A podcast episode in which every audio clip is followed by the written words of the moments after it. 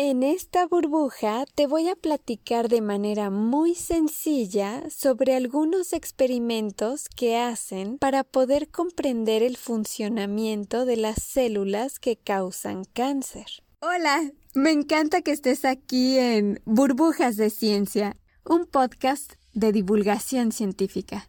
Yo soy la Burbu, maestra en ciencias, y en cada burbuja te hablaré sobre artículos actuales, novedades en el ámbito científico, técnicas científicas, conocimiento básico, curiosidades científicas y un montón de cosas más relacionadas con la ciencia.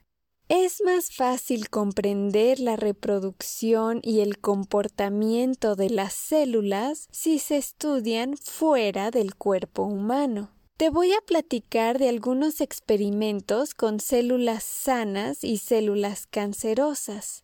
¿Has visto alguna vez un huerto o alguna maceta con alguna planta que da frutos? Bueno, pues ahí siembras una semilla y te crece una planta de esa semilla. Si tú le quitas las semillas a una fresa y las siembras de manera especial en tierra rica en nutrientes y la riegas de tanto en tanto, eventualmente tendrás fresas pues de manera parecida podemos sembrar microorganismos o diferentes tipos de células, ya sean células humanas, vegetales o animales. Pero en lugar de macetas, utilizamos material de laboratorio y en lugar de tierra, utilizamos diferentes nutrientes, dependiendo de lo que queramos sembrar. En esta burbuja me centraré en los cultivos celulares, pues podemos sembrar células cancerígenas o células normales y aprender de ellas. Los cultivos celulares los podemos utilizar para aprender las características de las células, su comportamiento ante diferentes medicamentos. Pueden utilizarse también para diagnosticar infecciones y para comprobar si se cumple lo que pensamos que ocurrirá en ellas ante ciertos factores, es decir, para la investigación. Para poder sembrar en cultivos células, ya sea cancerosas o no, primero debemos obtenerlas. No puedes sembrar una fresa si no tienes sus semillas. Bueno, pues para poder obtener células cancerosas y poder experimentar con ellas, los científicos podemos extraer las células cancerosas de un tumor que ha sido removido del cuerpo. Y una vez con las células del tumor podemos cultivarlas, es decir, proveerlas de todos los nutrientes y condiciones que necesitan para que crezcan. Otra forma de estudiar células cancerosas es convirtiendo una célula normal en cancerígena. Esto se logra tras extraer la célula normal y poniéndola en contacto con sustancias cancerígenas, ya sea tratarlas con sustancias químicas o utilizando radiación o utilizando virus que causan cáncer. Estas células que ahora se volvieron cancerígenas pueden causar tumores cuando se introducen en algún animal adecuado. Las células cancerosas comparten muchas propiedades en común, no importa si están en un laboratorio o dentro de un animal o una persona, e incluso comparten similitudes independientemente del origen de estas células. Ya sea una célula cancerosa en una placa de laboratorio o una célula cancerosa dentro de un organismo, su característica más importante es que comienzan a crecer y multiplicarse de manera descontrolada. Tienen un fallo en su capacidad de crecimiento y división celular. Entre una célula normal y una célula cancerosa, en la mayoría de los casos, ambas tienen la misma capacidad de crecimiento y división celular.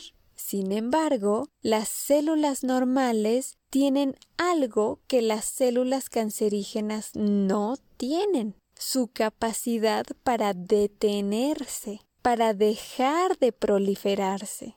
Cuando tú fomentas las condiciones aptas y pones células normales a cultivarse en una placa, imagínate la placa como una cajita redonda y aplastada de un centímetro de alto y un poco más chica que la mano de un adulto, en la cual por un lado tienes la base y por otro su tapa. Entonces, tú pones las células a cultivarse en la placa, estas se van a desarrollar y van a crecer y dividirse a una velocidad similar a las células cancerígenas.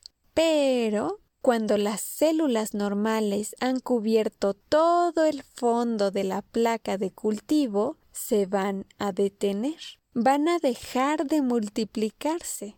Las células normales dejarán de crecer porque responden a ciertas señales que las frenan, es decir, responden a las influencias inhibidoras del ambiente que pueden presentarse como que se les acabe la comida que les pusiste en la placa, la comida en este caso son diversos factores de crecimiento dejan de crecer cuando hacen contacto con las células circundantes en la placa. Reciben señales entre ellas y se dan cuenta que ya cubrieron toda la base de la cajita. Entonces se detienen y no se multiplican más. Es como si tú tienes una herida en el brazo y tu cuerpo manda señales para que se multipliquen más de esas células para que puedan tapar la herida. Pero una vez que tu brazo ya se recuperó y tienes toda tu piel sin heridas, tus células dejarán de multiplicarse. Ya cumplieron su deber, ya recibieron las señales de que pueden dejar de reproducirse. Entonces se detienen. Si tú hubieras puesto al mismo tiempo y bajo las mismas condiciones en otra placa de cultivo una célula cancerígena, hubieran cubierto todo el fondo de la placa del cultivo al mismo tiempo que las células normales. Hasta ahí se cumple que ambas tienen la misma capacidad de crecimiento y división celular. Pero las células cancerígenas no se detendrían como lo hicieron las células normales, en las que tiende a permanecer una sola capa de células, sino que las células cancerígenas continúan creciendo y creciendo y apilándose unas sobre las otras hasta formar cúmulos o como montañitas de muchas células. Entonces, aún con las mismas condiciones, te das cuenta que las células cancerígenas no responden a diversas señales que sí detienen a las células normales para que dejen de crecer y dividirse. Las células cancerosas hacen dos cosas importantes. Por un lado, ignoran las señales que inhiben el crecimiento.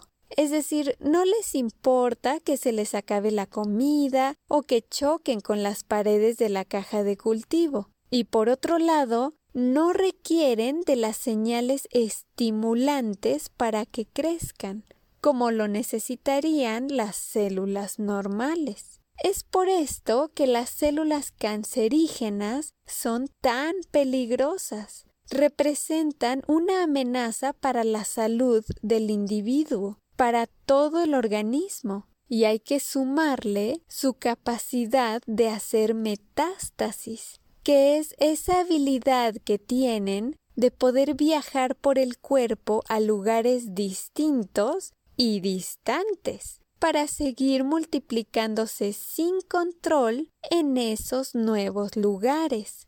las células normales se hacen viejitas y al envejecer pierden la capacidad de dividirse y crecer. Entonces, después de un número finito de divisiones, se detienen y las células hijas continúan en su lugar. Por otro lado, las células cancerosas se vuelven como invencibles. No necesitan comida y no envejecen. Viéndolo de esta manera, es como si las células cancerosas fueran zombies. Bueno, tal vez no zombies, pero sí se vuelven de alguna manera inmortales y pueden continuar dividiéndose de manera indefinida hasta que la persona que las tiene fallece.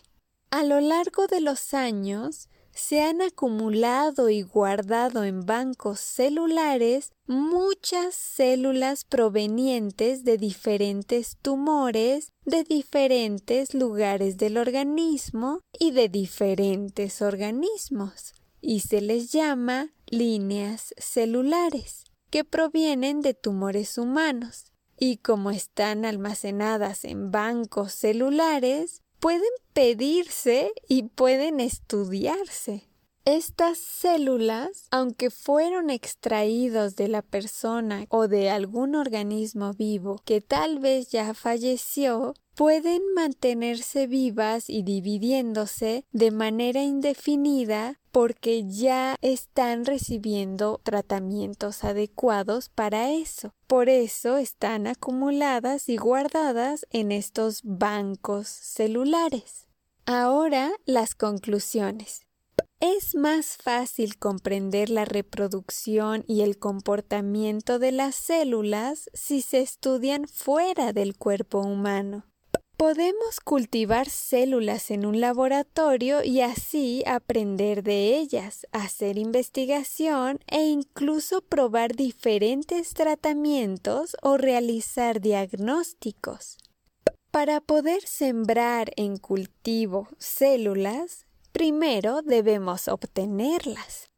Obtener células cancerosas se puede hacer directamente a partir de un tumor maligno o convirtiendo una célula sana en una célula cancerosa.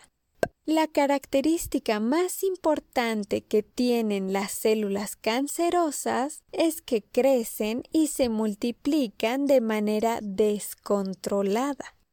Una célula normal y una célula cancerosa tienen la misma capacidad de crecimiento y división celular. Lo diferente es que la célula cancerosa no puede detenerse y la célula normal sí. Una célula cancerosa no necesita de señales estimulantes para que siga creciendo y no hace caso a las señales que inhiben el crecimiento. Ellas siguen creciendo aunque ya no haga falta y aunque esté generando tumores y daños a la salud al organismo. No les importa. Ellas siguen y siguen multiplicándose. Las células normales envejecen y dejan de reproducirse. Las células cancerosas siguen dividiéndose indefinidamente. Para estudiarlas, podemos utilizar los cultivos celulares y podemos pedir las semillas del cáncer que queramos estudiar pues a lo largo de los años se han acumulado y guardado en los bancos celulares. Muchas gracias por estar aquí. Te recuerdo que también puedes visitarme en Spotify y en YouTube como Burbujas de Ciencia. Te invito a seguirme y suscribirte si te gustan estos temas. Hasta pronto.